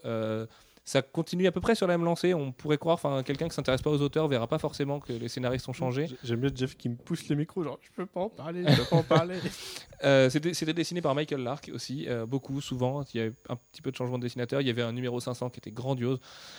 Voilà, euh, je ne saurais que trop vous expliquer mon amour pour le perso de Daredevil quand il est écrit comme ça, mais voilà, c'est juste un très très très grand moment de street comics, de polar. C'est c'est c'est une branlée à tous les étages, c'est grandiose. euh, ça met en scène pareil la Iron Fist, les euh, Punisher, les Spider-Man. Enfin voilà, le contexte de Hell's Kitchen et de New York est retranscrit à merveille. Il y a une vraie tension dramatique dans le fait que Matt Murdock est incapable d'avoir des relations amoureuses et incapable de bien gérer ses relations avec les femmes euh, et même sa carrière de super-héros. Enfin voilà, il y avait des trouvailles par rapport au fait qu'il est aveugle qui sont absolument dingues. Et euh, mon seul regret, c'est qu'il est laissé juste euh, avant Shadowland avec une potentialité absolument dingue pour la suite et que Andy Deagle soit venu euh, saccager tout ça comme un malpropre avec un arc tout pourri, un Daredevil Reborn encore plus raté et euh, tout ça avant de laisser Mark Wade faire son relaunch qui moi euh, me déplaît un peu plus qu'Alfro. Je trouve ça très bon mais le Daredevil que j'ai aimé c'était vraiment celui de Bendis et de Brubaker et je sais même pas si celui de Brubaker est vraiment moins bon que celui de, de Bendis. En fait, c'est que Bendis a 5,5 sur 5 et Brubaker a 5 sur 5. quoi. c'est le problème, c'est que on, on l'a déjà dit, mais ce, ce run, c'est pas deux runs, c'est un seul run où ils, se passent la main, mais ils sont, assez indissociables. Et c'est dur de parler de l'un sans parler de l'autre. Et, et voilà, pour moi, c'est Bendis et Brubaker. C'est pas Bendis puis Brubaker. D'ailleurs, euh, Panini Comics va donc euh, éditer un quatrième tome de luxe de Daredevil cet été, mais ne publiera, a priori jamais euh, les épisodes de Brubaker dans le format de luxe, sauf s'il y a un grand succès pour le Daredevil de luxe numéro 3, euh, 4, du coup. Donc voilà, aidez-le, euh, faites en sorte que ça arrive en France, parce qu'en VO, en plus, c'est pas simple de se les procurer. Aujourd'hui, vous avez des TP à pas trop cher, et je sais que chez Arkham, par exemple, ils les ont, chez Apocalypse, ils doivent les avoir aussi. Euh, mais sinon, c'est deux gros omnibus, deux gros, gros, gros bébés qui valent assez cher aujourd'hui, à part si vous les trouvez en promo. Et voilà, c'est pas très facile à trouver, même en VO, donc euh, jetez-vous dessus et faites en sorte que ça ressorte en VF parce qu'il y a certains 100% qui sont épuisés et c'est vraiment impossible de le suivre à bas prix, euh, enfin à prix correct en français dans l'ordre. Donc euh, voilà, tout, dépend de vous et de, l'achat du tome 4 de- du run de Bendis. Mais si vous voulez un monument de comics, un monument de Marvel différent, euh, qui n'est pas juste des encapés qui se rentrent dedans en mode crossover, Daredevil, c'est un méga chef-d'œuvre à tous les étages. Euh, et puis Manu, bah, je, vais, te laisser la parole pour un gros gros morceau d'histoire que Panini a réédité d'ailleurs dans un Deluxe Captain America numéro 2 il n'y a pas longtemps, qui en fait, qui pour- aurait dû s'appeler Captain America numéro 1 parce qu'il reprend euh, le, relaunch de Captain America par Ed Brubaker et Steve Epting. Ça a duré très très longtemps. On est passé par Civil War, on est passé par Captain America Reborn, on est passé jusqu'au Winter Soldier. Et aujourd'hui c'est fini depuis quelques mois ça reste quand même une très Bah, très ça, belle pièce. ça couvre même deux volumes de Captain America. Ça- oui, parce qu'il y a eu le, le relaunch avec Steve McNiven Ouais. à la sortie du premier film, ouais. C'est ça. qui, était, qui était un petit peu le début de la fin d'ailleurs finalement pour ce. Ouais, ouais. c'est pareil, Winter Soldier, c'était un peu le début de la fin. Euh, oui, donc c'est. Bah, déjà, il faut commencer par dire que Captain America est, est aujourd'hui ce qu'il est grâce à Brubaker en partie, je pense. Euh, alors, ça a toujours été un personnage très populaire, ça a toujours été un porte-bannière, sauf que les histoires de Captain America euh, pré-Brubaker, ça n'a pas toujours été ça. On a eu, euh, on a eu quand même quelques chefs-d'œuvre, quoi, avec, avec son, son bouclier holographique et compagnie.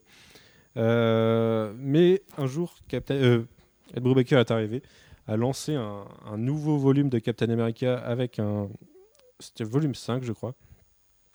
En, en décidant que un des. Un des invariables, de, des, invariants de- des comics, qui est la mort de Bucky, euh, allait, allait changer et euh, il s'est décidé à refaire venir le personnage, mais pas d'une façon scandaleuse, d'une façon plutôt bien traitée et dans, une histoire euh, polaresque à souhait. Alors c'est ça en fait, c'est le polar appliqué à Captain America, c'est c'est un condensé de ce qu'est Captain America, de ce qu'est son histoire, de ce que sont ses plus grands vilains et de ce qu'est son oui Non, mais justement, ce qui est intéressant, tu disais un condensé de Captain America, c'est exactement ça, sauf qu'il y a quand même une toute petite nuance. C'est Captain America, on a tendance à le voir comme Superman, le héros un peu chiant, qui a un drapeau sur le corps, un bouclier pour seule arme et qui donne des ordres à tout le monde. Et ben là, Brubaker, euh, c'est quand même quelqu'un qui est. Il est, il est pas politiquement incorrect dans la vie, mais c'est un mec qui, qui a des avis assez tranchés, euh, qui est pour la justice sociale. Enfin voilà, c'est un mec qui est quand même assez engagé sur des, sur des trucs comme ça à côté. Il est loin du cliché du Captain America facho qu'on a dans les Ultimates de Mark Millar par exemple. Et il en a fait un personnage profondément humain, passionné par sa patrie, mais jamais, jamais too much. mais en fait. critique. Voilà, et critique envers sa patrie aussi. Bah, c'est Euh, c'est ce que je dis, c'est qu'il il en a fait le Captain America d'aujourd'hui, c'est celui qu'on voit un petit peu dans Avengers, dans le premier.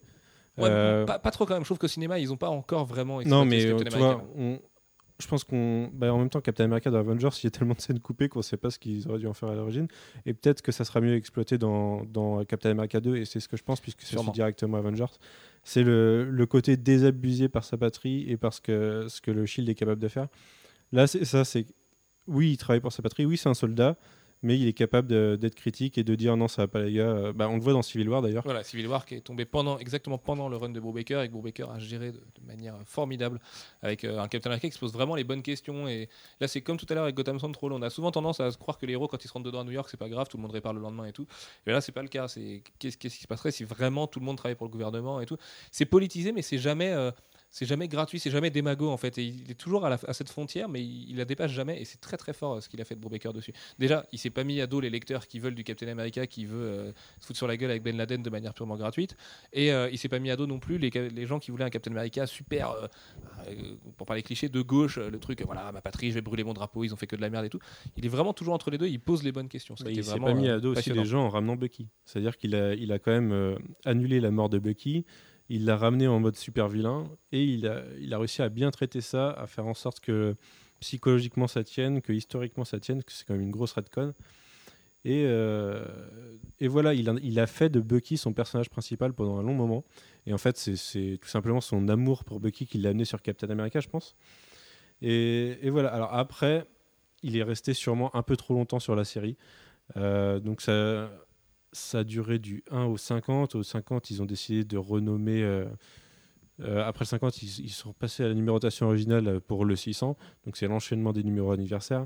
Après, il y a eu le relaunch pour le film qui a amené le volume 6. Avant ça, il y a même eu Captain America, donc présumé mort pendant Civil War, qui est remplacé par Bucky, qui devient un nouveau Captain America avec un autre costume, qui meurt au début de Fear Itself et qui ressuscite à la fin de Fear Itself. Enfin, voilà, pour devenir. Winter Soldier. Voilà, exactement. mais, euh, mais, mais globalement, c'est très bien géré. Et d'ailleurs, le début de la série Winter Soldier était pas mal pour le côté très Il y a le polar côté Super Soldier avec aussi. Budge Guys et le côté Super Soldier aussi euh, de Steve Rogers qui était génial. Ah, D'ailleurs, c'est un des points qu'on retrouve dans. Bah, il a complètement inspiré le, le film Winter, Captain America Winter Soldier Ah qu'on oui. verra dans un an. Comme, je disais l'autre jour, j'espère qu'il sera crédité parce qu'il a quand même donné toutes les idées de Captain America Et le 2 au costume. cinéma. Enfin, et- enfin, Et donc costume et tout. Enfin, c'est le costume du, Win- du Winter, du Super Soldier, pardon, mais juste avec un casque. Le Winter Soldier, voilà, Bucky Barnes, tout ça, c'est lui. On a l'impression de lire un, un arc de Brubaker. Donc euh, ouais, j'espère qu'il sera au moins crédité comme consultant sur le film parce que voilà, je pense que son inspiration a été quand même très très euh, très très intéressante. Et on parlait de l'autre jour du Work for Hire, le mec qui a touché un petit salaire de scénariste de comics, qui du coup touchera pas un gros salaire de scénariste de cinéma. il pourrait voilà, peut-être c'est faire un une peu- apparition dans le film, à la Straczynski Notor. Ouais, vu- vu comment il est brouillé avec son éditeur, je suis pas sûr qu'ils aient très très envie de l'inviter, mais euh, bon. Euh, Qu'est-ce qui nous reste sinon en méga super héros de trucs euh, qui brillent, tout ça, avec plein de drapeaux? Euh, bah Itself, Avengers vs X-Men. non, Fear Itself, c'est Matt Fraction. Il a pas fait un peu de Fear Itself Non, pas du tout. Ah, non, non, Fear hein. Itself, c'est uniquement euh, Matt Fraction. Il a fait les tie-in à Fear Itself pendant Ouais, Captain. America, mais euh, non, non, c'est entièrement Matt Fraction. Dieu merci. Euh, et voilà, donc il a fini avec Marvel, donc avec le Winter Soldier et Avengers vs X-Men. Bon voilà, ça a été un petit peu. euh, Est-ce qu'on s'en souviendra de- du fait qu'Ed Brubaker a bossé sur Avengers vs Ah, c'est parce qu'il a fait le X-Men? 7.1, c'est pour ça. Je sais pas. Oui, il a fait le 7.1 avec Captain America, tout à fait. Alfro, est-ce que tu peux nous parler un petit peu des épisodes de Brubaker sur AVX Au moment où il était vraiment en mode automatique et qu'il pensait vraiment au, à Image et au Creator Hand. Hum, Je me souviens qu'à l'époque, quand on les avait lus, on s'était dit. euh, que ça- euh, ouais, voilà, c'était pas du tout à son niveau, quoi. Et euh, on s'est dit, hum, ah, enfin, enfin, Brubaker, ça va remonter le truc. Et ah non, bah non, pas du tout. C'est un peu le constat qu'on s'est fait pour tous les scénaristes à part Brian Bendis en fait. Ouais. Et, euh, et en fait, oui, voilà, il, il, en, il en voulait plus de toute façon de Marvel. Je pense qu'il savait déjà à l'époque qu'il s'en allait. Et, euh, et voilà, c'est. euh, Il savait qu'il était partant, ouais, de toute Ouais. façon. Il avait dit à ses éditeurs qu'il voulait plus, qu'il avait plus rien à dire sur Captain America, qu'il était désolé de les laisser dans cette situation-là, mais que voilà, Marvel no aidant, finalement, euh, Marvel s'en est pas mal sorti parce que Remender et John Romita Jr. ont récupéré Captain America pour une série qui s'améliore un petit peu. Il y a eu un, le 1 était très bien, puis après il y a eu un petit creux, puis là ça redevient pas mal. Donc enfin, pas mal. C'est pas du Brubaker encore une fois, ça change vraiment de direction, mais c'est pas dégueulasse non plus. Euh, allez, on va finir ce podcast avec les polars et donc vraiment le genre euh, qui maîtrise. On va commencer avec lequel? On va commencer avec toi, Jeff, avec Incognito, parce que je sais que tu es très très fan d'Incognito, qui fait partie de cette trilogie euh, d'œuvres qu'il fait avec Sean Phillips. La trilogie étant Criminal, Incognito, puis Fatal, et on va se garder les deux meilleurs pour la fin. Est-ce que tu Ah, peux nous présenter pour la fin, Ah, parce mais que- Incognito est très bien. hein. Ouais. Non, non, Ouais. j'ai- moi j'ai un peu de mal avec le premier volume, mais bon, j'adore le tome arrive 2. au milieu, en fait, parce que qu'il a fait Criminal avant. Chronologiquement, voilà. Voilà. Euh, mais euh, dans cette veine-là, il rajoute une, euh, une dimension euh, plus pulps, euh, euh, SF des années euh, 60, 50, 60, qui a un côté dans un univers qui pourrait être celui, un univers à la Dog Savage, avec euh, des. euh, des super pouvoirs, euh, des organisations secrètes, euh, euh, du, crime euh, organisé, euh, des, euh, flics pourris, euh, des, services secrets pourris, euh, des organisations criminelles. euh, c'est, on, est vraiment dans un, un univers de pulps et d'écriture noire. Euh, et bon, bah, Incognito, c'est tout simplement très bien. C'est l'histoire d'un, d'un ex-super vilain euh, qui en fait. Bon, je vais pas vous. Mais il a été en manipulé fait, par tout le il monde, a été ma- manipulé par tout le monde. euh, et il va se.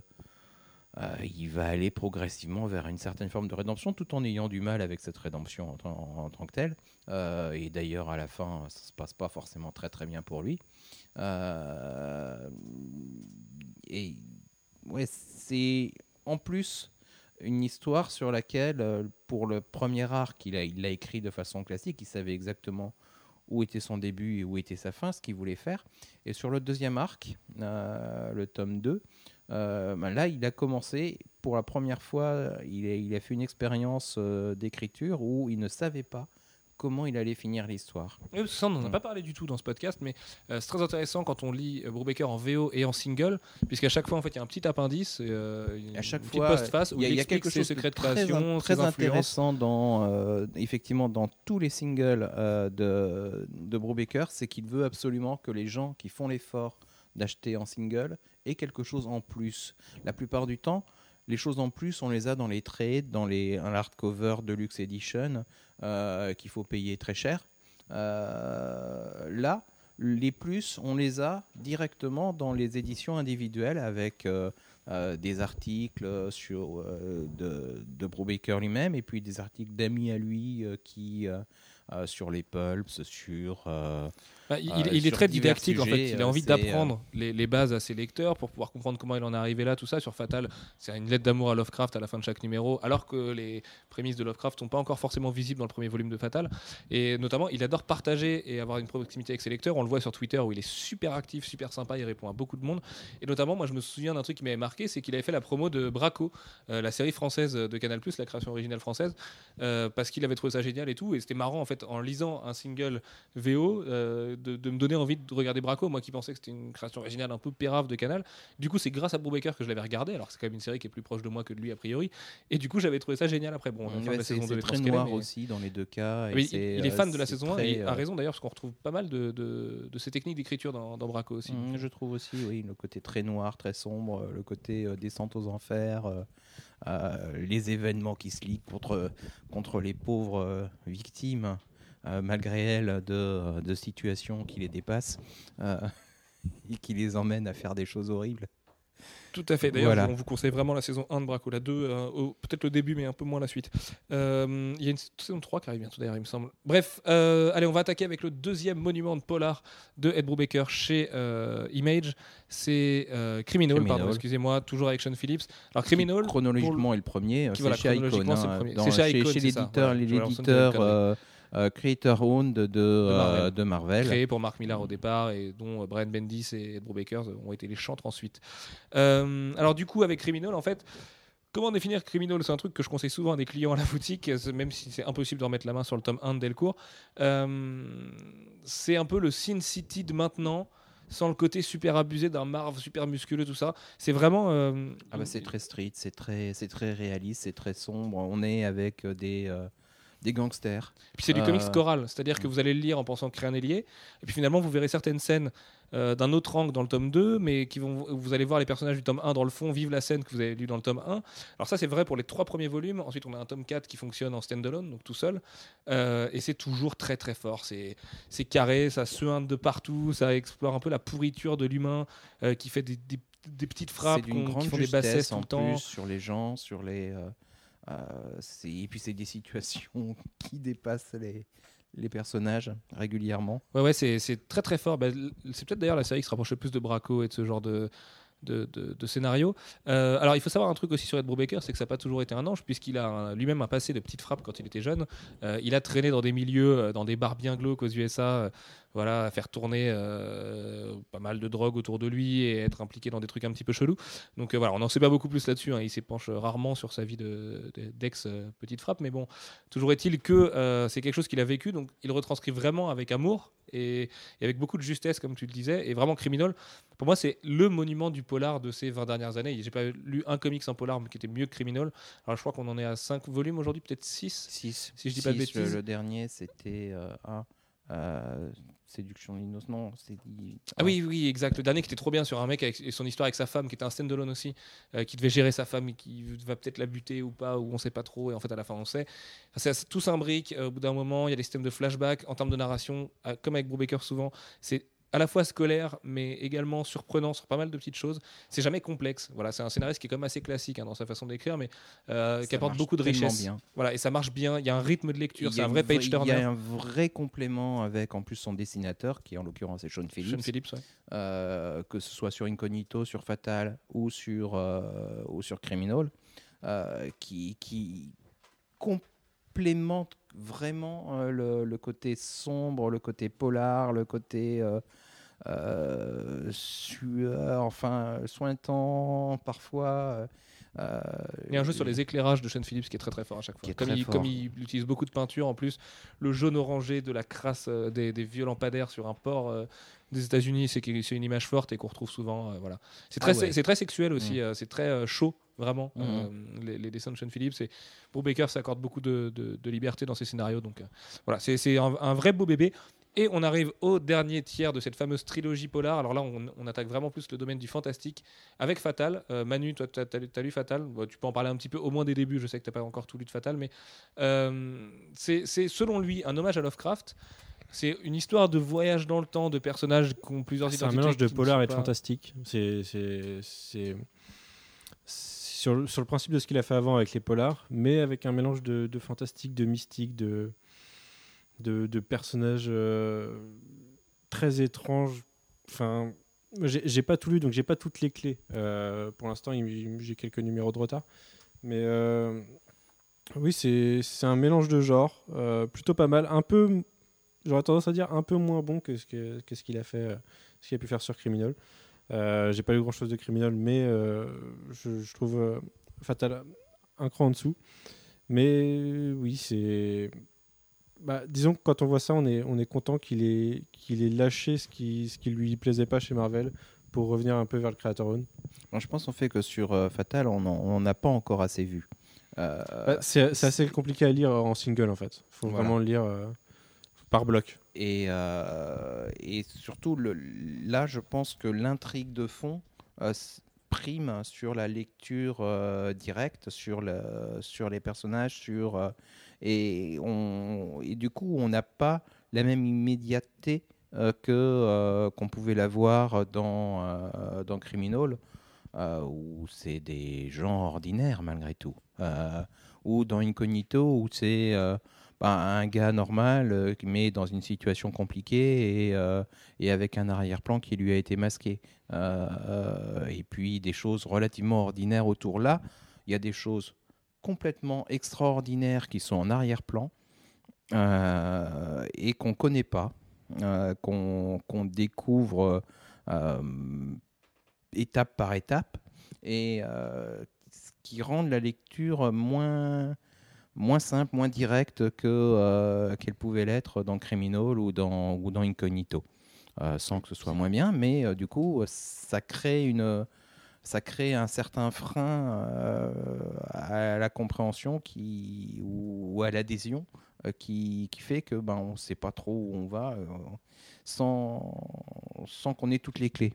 Moi, j'ai fait l'expérience de lire d'abord en single et euh, où j'avais bien aimé, mais c'est vrai, c'est assez compliqué. Et quand Delcourt a sorti le premier euh, relié, je l'ai relu.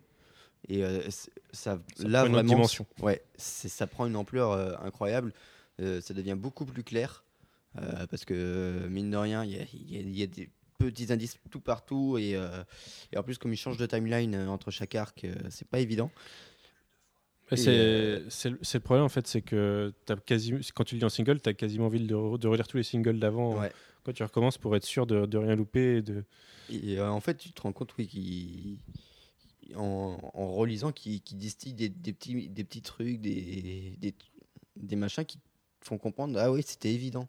Et euh, il, il a, en fait, il a poussé son, son écriture polaresque beaucoup plus loin. Et euh, ça devient assez compliqué. Et je pense qu'en fait, ça prend euh, toute, euh, toute sa saveur en, en, en relié. Euh, pour le coup, euh, la lecture single, c'est peut-être pas ce qu'il y a de plus adapté pour Fatal. Alors, en, en parlant d'histoire un peu noire, vous devriez voir la tête de Suivan, Alex et Alex là, qui est de- devant la défaite du PSG à l'instant. N'en parlons pas, s'il te plaît. Je ne boirai plus jamais déviant de toute mon existence. Euh, bref, euh, oui, si. Bon, on va en rester là à peu près. Pour revenir sur Fatal comme un dernier mot, je pense que ça prendra encore plus d'ampleur quand la série sera finie et qu'il aura vraiment euh, développé tout ce qu'il avait à développer et que le personnage de la femme notamment prendra euh, beaucoup plus d'ampleur parce qu'aujourd'hui elle est encore très trop cryptique à la rigueur et que Lovecraft sera vraiment plus présent là-dedans. Enfin, pour l'instant, j'ai un peu de mal à comprendre en quoi il encense Lovecraft à chaque fois dans ses backups, mais bon, euh, j'ai envie de le croire quand il dit que ça va venir et, et j'ai arrêté au numéro 10, je crois, peu près, dans ces eaux-là. Euh, Enfin, j'ai Trop pas arrêté, hein, c'est juste que Il- j'ai du il- retard au- à partir du y en a numéro 13? 10. 12, 13 Il doit y en avoir 13 ou 14 aujourd'hui, il me semble, des fatales. Euh, 13, c'est ça. Bref. Euh, du coup, on aurait pu vous parler encore de plein de choses, de The Marvels Projects, qui était très très bien, notamment. Euh, Enfin voilà, Brubaker, c'est un mec qui a fait plein, plein, plein, plein de bonnes choses pour euh, DC, euh, Marvel et tout. On vous encourage à lire les trucs dont on vous a parlé aujourd'hui, forcément. Jetez aussi un œil à Marvels Projects, ça s'est pas très bien vendu en VF, il me semble. Chez Panini Comics, c'est un gros volume 100%, euh, preuve que Panini peut faire des gros volumes 100% et donc peut publier Daredevil End of Days en un seul volume à la rentrée. Mais euh, voilà, sou- soutenez vraiment euh, ce bouquin parce que c'est très très bien foutu. C'est un hommage au Golden Age et tout, et c'est voilà. C'est une réécriture du, Golden Age, des, des origines de Marvel un petit peu, euh, de l'avènement des super-héros, me dit Jeff. Euh, voilà, bah écoutez, je pense que c'est à peu près tout. Une heure et quart de podcast. On se retrouve la semaine prochaine pour un podcast Iron Man 3 quand tout le monde l'aura vu autour de cette table et qu'on aura le droit d'en parler. J'espère que les gars vont aimer. euh, A priori, il y a peu de risques. De toute façon, pour que vous soyez déçus, on vous dit à jeudi prochain. Allez voir Iron Man le mercredi, comme ça on pourra en parler tous ensemble ensuite sur Twitter et en live notamment, parce qu'on aimerait bien faire euh, avoir vos réactions live après les projections du mercredi soir d'Iron Man. Donc euh, voilà, réservez votre mercredi prochain et venez débattre avec nous après en Mais podcast. pas avant qu'on l'ait vu. Mais pas avant qu'on l'ait vu, non, forcément. Euh, sur ce, on vous fait un milliard de gros bisous. On vous dit à la semaine prochaine. Ciao, ciao Salut Au revoir. Bye bye.